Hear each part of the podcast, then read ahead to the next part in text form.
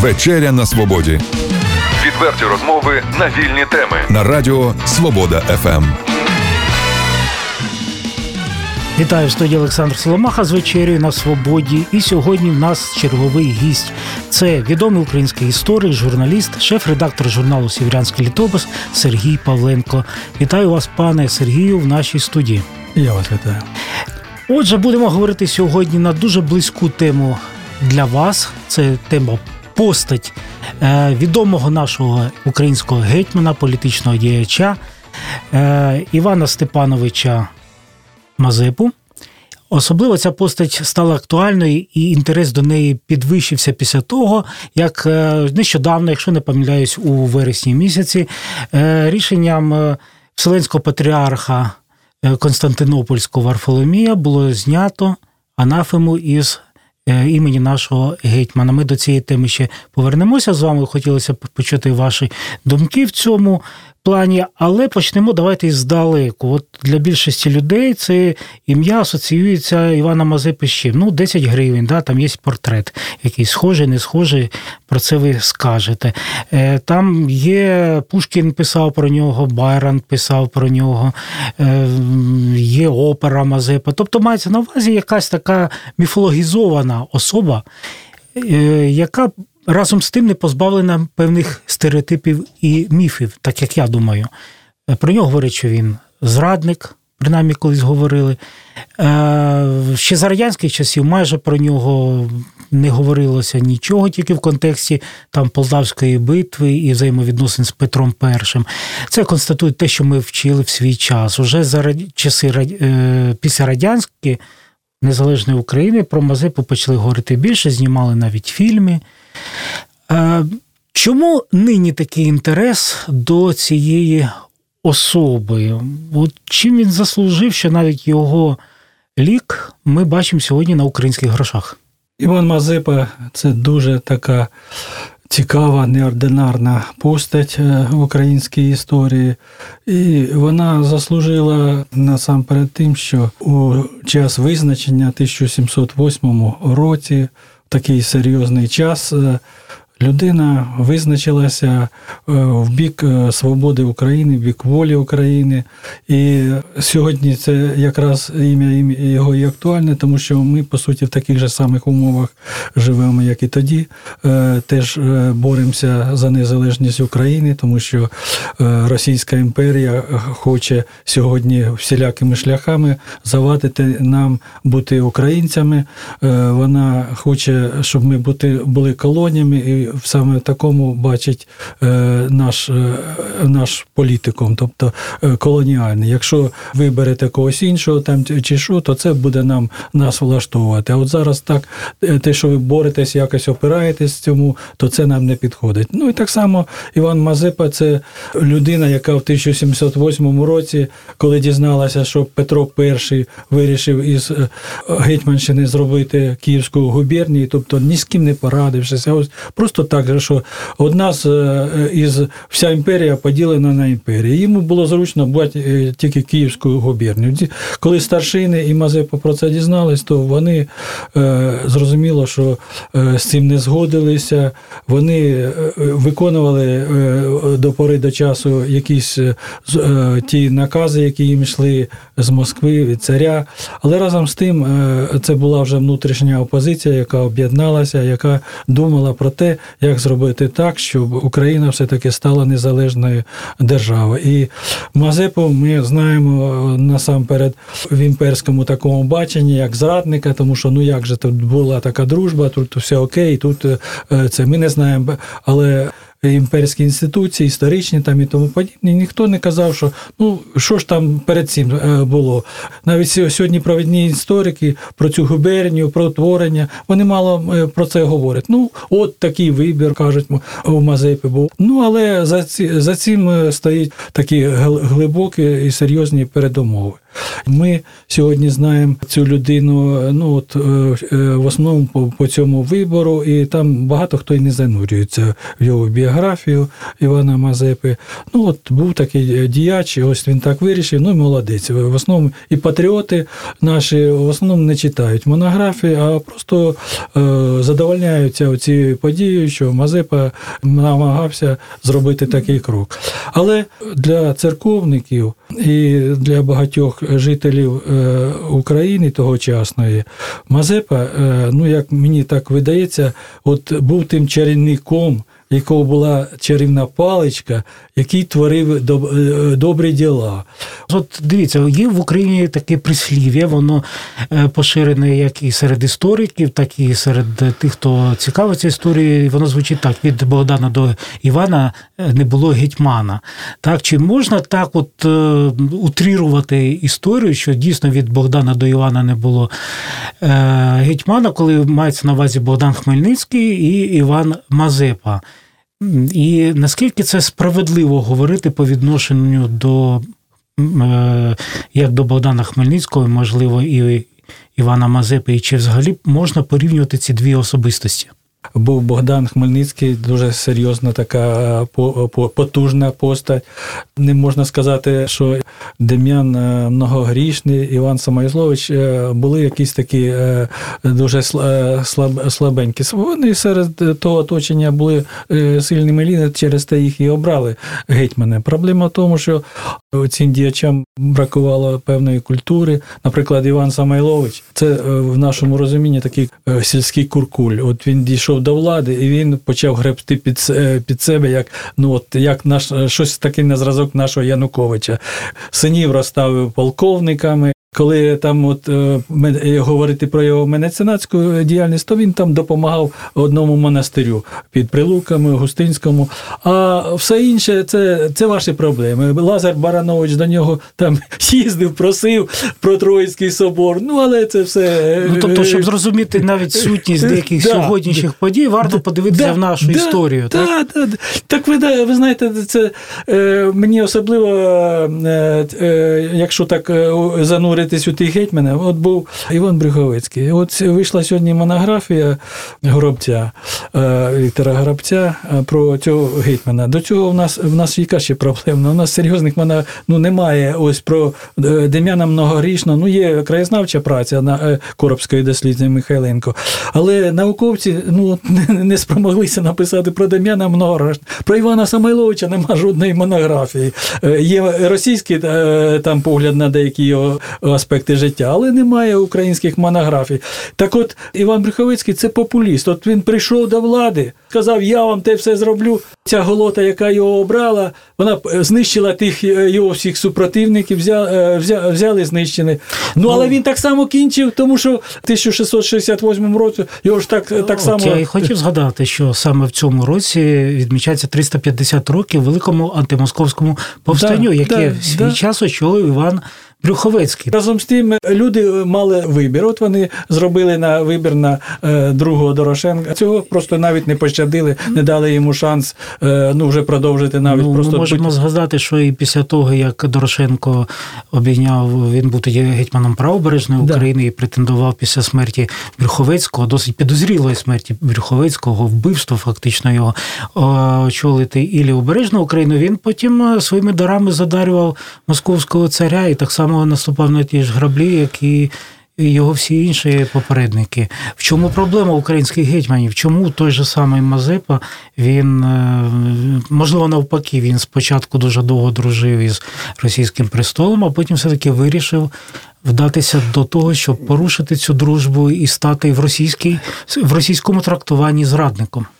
Ну, проблема от гетьманатів і і нашого народу, взагалі, тому що ну от в нас е, бродить цей козацький дух, і ми дуже не любимо владу. От е, нам вона подобається якийсь місяць-два, А через деякий час е, ми хочемо, щоб це був чарівник, і зразу е, з нас із якихось реалій переніс у комунізм, щоб всім все було, е, і медицина, і третє, десяте. Так, от проблема гетьманів була в тому, що ну, вони приходили до влади, ну, оскільки це вирішували більшість гетьманів не самостійно, а за- завдяки Богдану Хмельницькому, ми так стали автономією Російської імперії. А Російська імперія вона е, не демократична е, держава, вона е, відстоювала свій інтерес, інтерес імперський, тобто розділяти, панувати над цією територією, колонізувати її більш-менш це. І тому завжди оці вибори, це все провідну роль там завжди грали російські урядовці, і при обранні Брюховецького, і Многогрішного, і Івана Самиловича е, всі ці питання вирішувалися дуже е, тісно у зв'язку з цими російськими урядовцями. Тому, е, на жаль, е, е, Брюховецький е, для того, щоб е, оця голота на, на наступний місяці, а вони так дуже хотіли, що ось тільки оберуть, і через е, там якісь полковники вже е, через 2-3 місяці хотіли вже його знімати. Чи ще.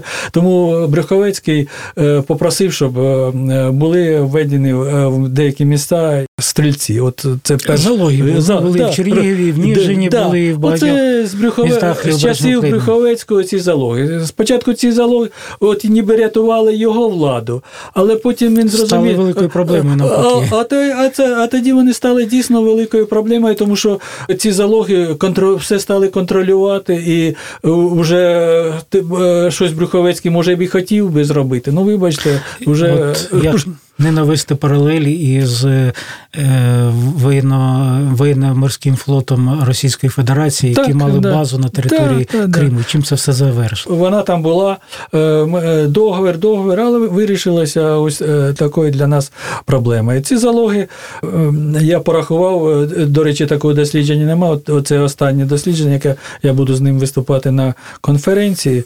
От Мазепа вже вирішив ніби йти е, з друзя з одного своїми соратниками е, е, робити е, похід до Карла XII. От вони вийшли з Батурина. е, Це, але він ще в коропі е, вони радилися, вагалися. Є документ, е, спогади е, е, е, Вайнаровського, який говорив, що е, е, були великий конфлікт між старшиною і Мазепою, що він каже, е, ну ми не готові. І я сьогодні, ну не сьогодні, а от е, якраз це буквально дослідження останніх двох місяців, порахував ці залоги. Е, Уявіть собі, що у Чернігові залога, в е, Ніжині залоги, два полка стояли в Батурині російські. Ну їх треба ж кудись було якось з ними е, щось робити. Тобто 7 тисяч кількісного персоналу тільки в залогах на Гетьманщини. А поряд Слобідські полки вони не належали Мазепі, вони підпорядковувались безпосередньо 6 тисяч які безпосередньо підпорядковувалися царю. А далі Сєвські полки, а далі Білгород, там теж е, ціла армія. Одним словом, на кордоні і тут е, Іван Мазепа, тобто е, все було нормально, вирішувалось, е, е, коли е, він союзник, але тільки в нього щось якісь виникали про Проблеми якісь. то він оглядався на це. Тобто, ось була 30 30 тисяч козаків, яких треба ще було мобілізувати. І поряд така всередині в тебе 7 тисяч, ось в Гетьманщині е, 7 тисяч стрільців, і на кордонах десь 20 тисяч е, стрі- е, стрільців, які в будь-який момент можуть е, е, ну, за день-два дійти до Бату. ба- до Ну, фактично, як е, армія Ромодановського князя, і вона рухалася на, Да. на Чернігівщину для Да. того, щоб повстанню зробити перепону. У мене до вас особисте питання. Ми ще повернемося до спадку, який залишив по собі Мазепа. Що спонукало Сергія Павленка присвятити своє життя, наукове життя, дослідженню особи Мазепи? Я, е, скажімо так, 35 років я був е, стопроцентним журналістом і ні, ні, ні про що там е, про якусь дослідницьку діяльність і не мріяв.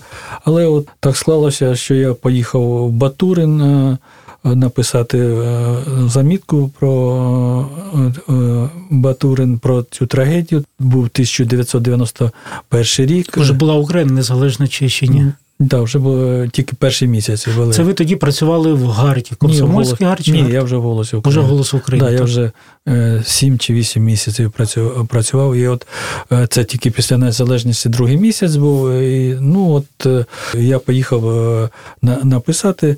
Я думав, що там ну, знайду там пару книжечок, прочитаю, і е, це буде мені достатньо. Ну, але та, е, виявляється, так не зразу це все ці пару книжок, так вийшло 10, а потім 20, 30, 40.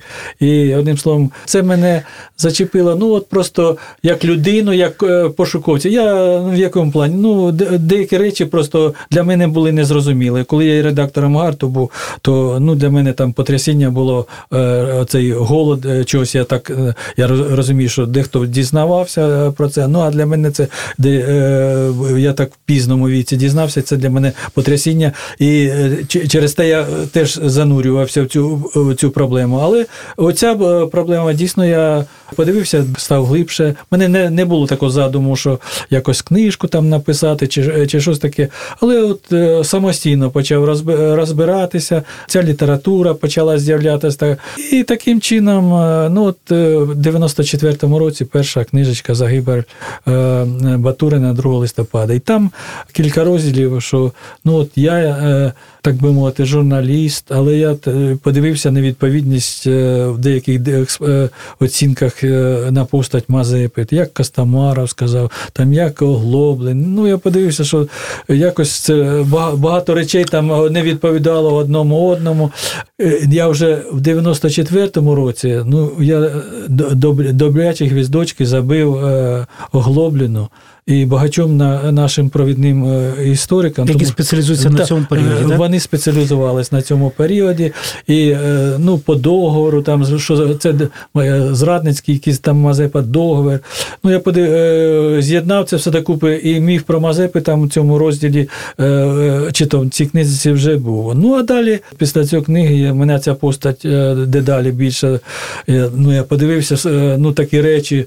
Е, Там е, не мог, чи могла так е, діяти ця людина, і знаходив документи. А от, от е, м, т- потім будемо продовжувати про ваші дослідження. От на цьому етапі, от ви написали першу книгу. Як на неї зреагували не ну не настільки там відомі на весь колишній радянський союз Україну постаті історичної школи, там чи радянської можна тоді ще казати так, а колеги по. Е, Чернігівському історичному факультету. Ви ж були не фаховий історик, ви журналіст. Яка була реакція? Реакція у нас така. Реакція е, мовчання в основному, е, то я не думаю, що там якесь. ч- чого мовчали? Вони Ні, ну а що? е, Я й не питав, в принципі. Я, здається, я не знаю, чи і презентації, мабуть, не про не про. От вийшла книжка, мені спонсор дав гроші, я за ці е, гроші е, видав цю книжку і тут же на Батурині продавав і віддавав гроші цьому Батуринський, був якийсь е, чоловік-підприємець. Але мені приємно, що, ну як сказати, до мене е, підійшов там е, відомий історик. Ну я тоді ще не е, ну от я тільки починав. Я так подивився, що кажу, як ваше прізвище? Дашкевич? На той час для мене ще це знаєте, я ще багато чого не, не, не знав. І розумієте, от в 95-му році почалися археологічні розкупки. Але нюанс такий: я зробив той фактаж, який сьогодні ну, ні, ніхто ну, де, деякі окремими Які штрихи, так, да, які да, нові з'явилися багато штрихи, але історіографічна основа е, е, вся та, та, та, так. та, і буквально нюанс, який важливий, що ми е, е, з'явилися перші пуб- 97 98 рік, з'явилися перші наукові публікації відомих археологів, істориків. Нюанс який. Плагіат був із моєї Що, книги. навіть посилань не робили? Не було ніде посилання на цю книгу, але стопроцентний плагіат що? із цієї книжки. Я просто, ну я не хотів там е, і не хочу і зараз сваритися з цими людьми, але там були в мене помилки про деякі речі. Там завжди е, ці наукові е, звіти, там по три, по чотири прізвища. Хтось писав, можливо, так, просто взяв ці абзати е, із моєї книжки. Ну, але мені ну, в якому приємно, що от ці хлопці засвідчать, що ця, ну, хоч і в такому плані, е, воно я, я їм полегшив роботу, тому що їм ніколи було там читати цю за археологічними там е, цими розкопками і тому подібне. Але оцей факт, Своєрідне визнання Е, відбулося да, через да, плагіат. Да, да. Да. Ну, ви розумієте, я в якому плані помилку зробив в в 1998 році. Вийшла книжка Міф про Мазип. Вона, по суті, ну, в, багатьох деталях, не в багатьох деталях, деяких деталях вона вже застаріла. Ну, пройшов час, е, вже 20 років, е, багато чого нового з'явилося.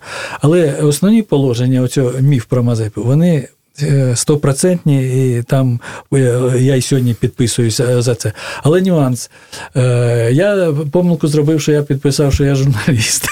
журналіст, і е, е, є такий історик Олексій Сокирка, ну він тоді малий аспірантом був. Значить, і оскільки я зачепив е, деяких е, канадських істориків, і субтильного там, і, інших, е, це, а це, ну, очевидно, е, е, люди е, ну, їм да- подали цю книжечку, показали, ну, їм було не подобалося. І от е, цей аспірант, він тоді був ще аспірантом, е, е, це, ну, він написав розгромну таку рецензію «13-й міф про Мазепу. Про Колову, значить, в основному знаєте, який він знайшов, не знайшов, а тоді була дуже популярна реабілітація жертв сталінського режиму. Ну і це, мовляв, от з'явилася така книжка, що Павленко поставив там, де були мінуси, в поставив плюси. Автоматично переклав, Ну, так? вся, вся, вся З суть, негативу е, перевів на позитив. Да, от вся суть, е, в основному, оскільки в мене вже досвід е, такої журналістської роботи, це була рецензія у гуманітарному огляді, я подав спростування ці. І наступний номер вони змушені були дали. Не дослухались, так, Дослухалися. Керівник відома цього гуманітарного огляду Наталія Яковенко, історик відомий. Дуже відомий, Да, да.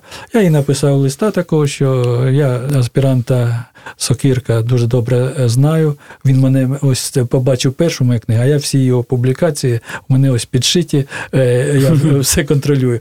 І значить, ну і в рецензії я пишу, шановний, що ви там пишете те, але ви е, ну я знайшов вже в його публікаціях Огорхів. Він там дуже серйозно помилився в деяких, що мовляв, ну він мало порахував сердюків, скільки було, але я е, назвів на, е, Ну, на- більш точні да- дані, так. Да, я е, це одним словом, ця ось започаткувала, так би мовити. В мене то- він мені теж рекламку певно зробив, що мене знають. Я, от коли готувався до передачі і шукав в інтернеті інформацію про вас особисто, про вашу наукову діяльність, знайшов такі цифри, що за 25 років роботи істориком, я Ага. так це назву. е, Ви оприлюднили близько півтори тисячі статей про Івана Мазепу та діячів Гетьманщини. Випустили друком біля 10 ґрунтовних монографій. І е, ну, ще були збірки там інших якихось навчальних закладів, документів, які ви там е, займалися. От е, дивлячись на такий об'єм інформації, яку я про вас знайшов, тобто я зробив висновок, що все-таки від якогось захоплення Мазепа став чимось більшим для вас, і, напевно, якимсь сенсом життя вашого наукового. Чи це не так? Ну, це певна міра е, справедливо в якому плані, що е, ну от е, я себе так жартома називаю матрівником у часі. От я там туди заліз, і ви знаєте, мені там при ну як сказати, я там багато чого знаю.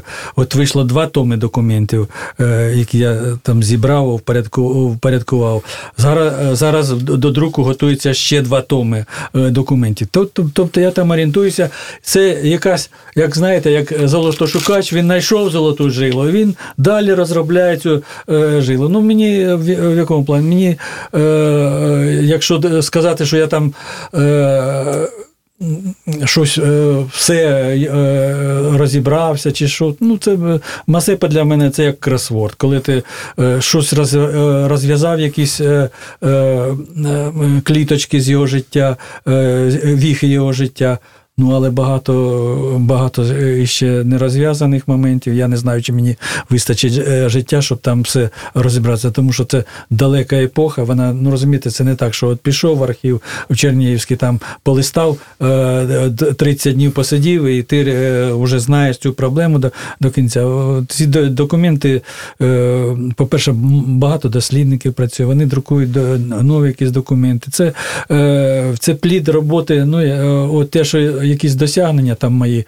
Ну це не, не можна сказати, що це да, це є і моя частка е, праці, але частка праці багатьох тих дослідників, які шукають е, це не армія, але певний взвод таких людей є, які е, вони, ну, вони може не не дуже зациклені на Мазепі, тому що ну от вони знайшли документ, вони його опублікували. Але я слідкую якраз серед цих багатьох дослідників. Ну, я такий якраз є, що я все це контролюю. Я слідкую за всіми цими публікаціями, тому е, я ну, я сказати, е, можу робити по е, деяких там проблемах, а дійсно е, е, Іван Мазепа і е, його життя це багато сюжетів. Багато сюжетів.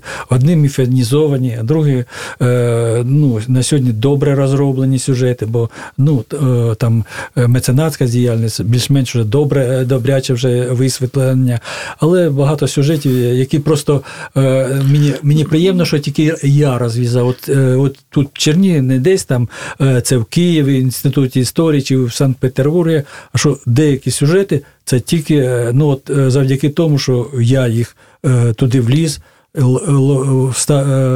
Логікою мислення я вивів ці сюжети, ну так сказати, в об'єктивне таке русло. Це я показав договори, які були.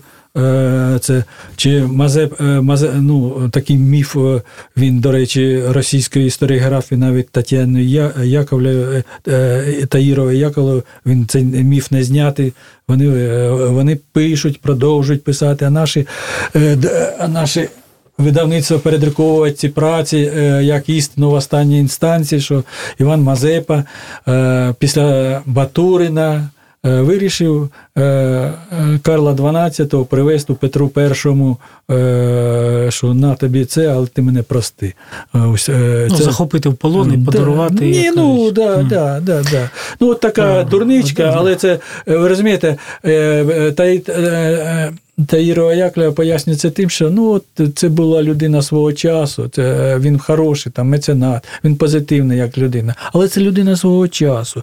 Ну, от як от розумієте, коли але от, от уявіть, це людина свого часу, ну сьо, сьогоднішніх позицій, ну він викликає, е, розумієте, да, дійсно в нас депутати такі, що кидаються з одної партії в іншу. Там ну це зрозуміло, що е, до одному гетьман тому служив це все. Ну, Ну, але ж тут зовсім інша е, така ситуація. Тут це е, ганебний такий факт.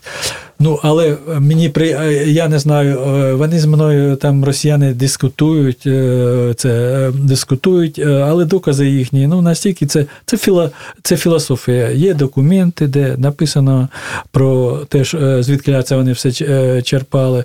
Що, по-перше, я їх знайшов в інституті рукопису у Києві. Ці документи, ніби от апостол коли. Е, Данило Апостол, ніби як Мазепа, ніби його послав до, і апостол пише листи. листи. Е, Мазепі, що дав вашу пропозицію, прийняли, там третє десяте, розглядаємо це все, але там приписка: фальшиві письма е, канцлера Головкіна. Ну, приписка до ці, до, до цього всього. Я хлопці, ну кажу, так ви бачите, що це е, ні, е, ні, ви подаєте ці листи, але ці е, приписки ніде ж не не, друку, не друкуєте. Фейкові документи, як зараз би сказали. Да, так? Це фейковий документ, який Головкін придумав, щоб посварити Карла XII і і Мазепу. Це спеціально була така зроблена. І інформаційна операція. Це да, була якась спрямована да. на очернення нашого гетьмана. Пане Сергію, от колись в Чернігові був такий український історик е, Василь Молочко він часто любив казати, що історики це політики, тому що історична наука вона багато в чому залежить від інтерпретації тих чи інших політичних якихось там кон'юнктур, які на той чи інший час знаходяться. От 310 років тому на Мазепу було накладено анафему. Е, з подачі там Петра І, інша ця історія вже інша. Через 310 років, ще раз повторю, е, Константинопольський Вселенський патріарх Варфоломій заявив, що анафему накладено не неправильно. А? Ну, ніхто її не визнавав. Ні, мається на увазі, так?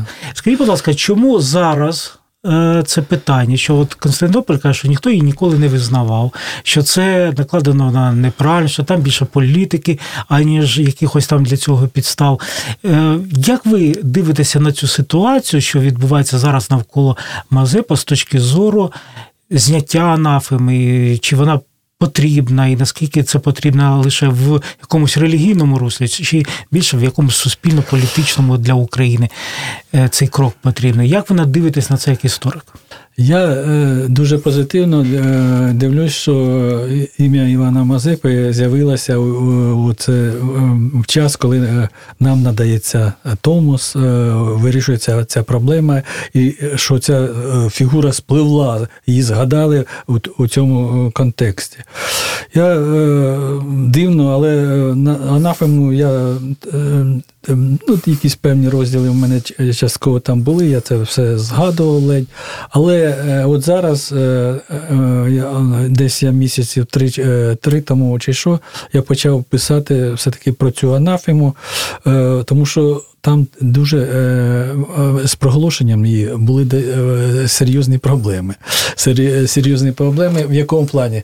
Це ми говоримо про фейкові події, фейкові документи, ті, що сьогодні і зараз, і скільки їх багато трапляється в Російській імперії, яка вона робить фейкові фейкові події, нам постійно вкидає це все. Ну і тоді на чому основується? Висловлюються е, мої сумніви. Ну, по-перше, е, ми знаємо, що 12 листопада ніби е, проголошена анафема. Але я знаходжу листи полковни, полковникам українським, де Мазепа, чи той Петро І пише, що соборним мнением, соборним мнением церковників анафірма, Мазепа проголошений анафеми, але це, знаєте, це документи 7-8 листопада. Тобто ще цих церковників не знали, а він вже пише, пише, що вже як доконаний факт. Тобто були якісь заготовки документів, які видають за як вже за факт, який тоді нюанс відбувся. такий, тоді нюанс такий. От в Москві відбувся ніби якийсь собор. Вибачте, щоб е, ну, Мазе е, Петро І послав е, гінця із 31 жовтня у Москву послав гінця, щоб е, е, е, Стефан Яворський зробив там, викликав церковників і зібрав якісь собори і прокляв Мазепу. Ну, от ніби 12 листопада. Вони зібралися. Це, ну, Я зрозумів так, що ніякого собору не могли вони зібрати. Це елементарно, тому що 12 днів треба їхати гінцю тільки до Москви. До Москви. Яворський міг зібрати по тому документу, який там видно, що там зібрались якісь бояри, е, і Яворський виголосив яке слово. А тих е, архієреїв, які там дописали, це було пізніше, через півроку чи пізніше. Так само, як вибори в Глухові, е, там не було ніякого кворуму. Там зібралося оце так, як ми з вами оце зібралися і сказали, а ти будеш гетьманом, і, і це все. А потім через деякий час дописували старшин. Наприклад, Е, в Глухові брав участь. Петро Толочко пише, Петро Апостол взяв участь у Раді Глухові.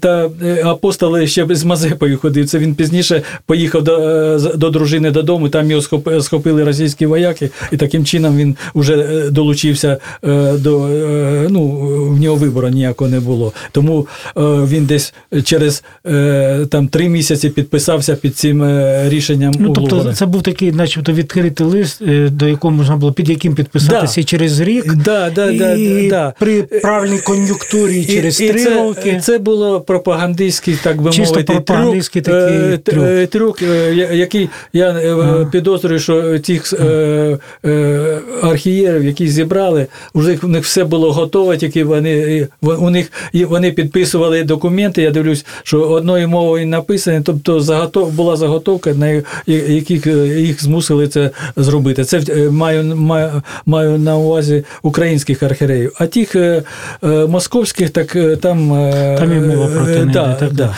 Пан Сергій, на жаль, дуже часу мало. і Хотілося б ще кілька дуже коротко відповідей на такі питання.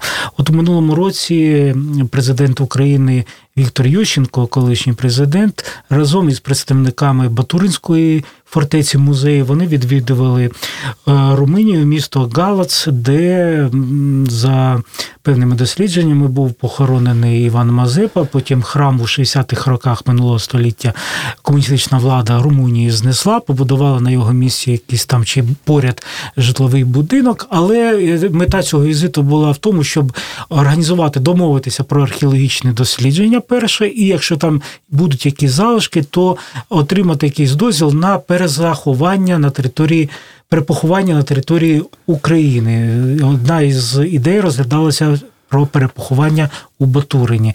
От як ви е, ставитеся до от такої ідеї, власне, знайти рештки і перевести їх на територію України до нас на Чернігівщині, чи взагалі реально знайти тіло mazie pie. У мене двояке ставлення до всього цього. Перше, це скептичне, а друге це позитивне. Скептичне, ну в якому плані? Тому що я сумніваюся, що там можна щось знайти на кладовищі біля це, де зруйновані вже колишні ці поховання, і там ну, важко, що, по-перше, якби якісь родичі Мазепи залишили, щоб, наприклад, по тих кістках там можна. Ну, це більш символічно, можливо, да. такий крок. Навіть Але... якщо якісь кістях знайдуть, ну, це можна переподнести як. Ні, ну, да, ну там маса кістяків можна знайти. Ну як це можна визначити, Мазепа це чи не Мазепа. Це дуже через те мене скептично це, до цього всього. Але друге, але позитивно я взагалі до цієї акції ставлю, знаєте чому?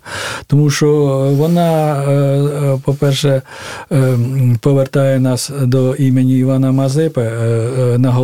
Ми весь час дослідники, по-перше, оті румунські. Ми ж не знаємо ці румунські архіви. Вони, як ми захочуть румунських дослідників до пошукової роботи. До, до пошукової роботи. А там, можливо, розумієте, якісь нові відкриються деталі життя Івана Мазепи. Тому що, ну, на, на, здається, ну, все відомо. От так, розумієте, от загалу, начебто, все відомо. І історики, там всі наші і викладачам все відомо.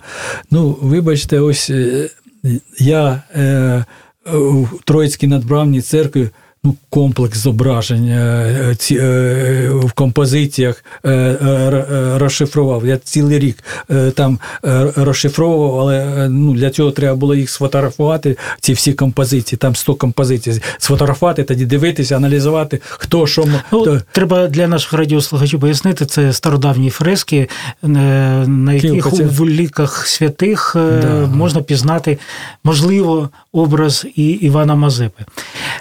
Пане Сергію, останнє в сьогоднішньому ефірі наше питання. Образ Мазепи, він так чи інакше він увійшов в історію через назви вулиць, через пам'ятники, які от і в Чернігові є, через кінофільми, спектаклі, музику, яку ми згадали, поезію. От навіть є міста. От я поцікавився, от Google підказує, що є населені пункти і серед них аж п'ять знаходиться у Сполучених Штатах Америки, які називаються Мазепа.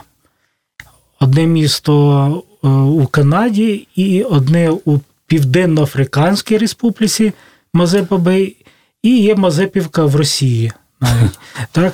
От чи достатньо ім'я нашого гетьмана, воно е, закарбовано в нашій історії, в нашій культурі, в нашій пам'яті, чи щось варто було б зробити ще, чого зараз бракує для того, щоб дійсно возвеличити ім'я нашого гетьмана, патріота України?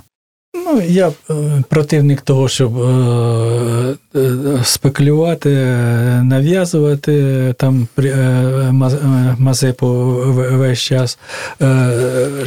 Ну, скажімо так, е, багато чого вже зроблено в тому е, пошануванні е, імені. Багато. От вулиця є Мазепи, прекрасна у, Чернігові. Я, наприклад, задумав, є пам'ятник Ма- Ма- Мазепи. Ну, до нього може в мене претензії там до як до зображення там.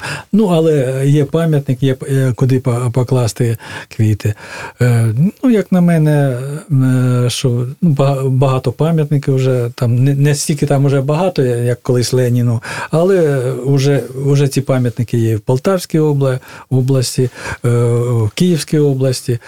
Е, Значить, е, ну, це як я вважаю, що як, виникне потреба, то в- громади в якоїсь поставити пам'ятник, то це показує, що ну, їхні ідеали, і я б, наприклад, за це дуже б шанував цю громаду. Але нав'язувати, е, кричати, що там і, що це як Ленін повинен стояти, я вважаю, це буде неправильно. Я вважаю, що в нас. е, Багато письменників е, пошановані набагато більше і краще, ніж е, Мазепа. Ну, наприклад, у нас е, Михайло Коцюбинський є великий музей, там 30 десь чоловік працює. Працює, написано сотні дисертацій по Коцюбинському. Ну, от е, я це, але наприклад, якщо взяти е, Мазепу, то е, ну, жодного музею немає. е, Де, де, е, От, от в чому проблема. так? да, да.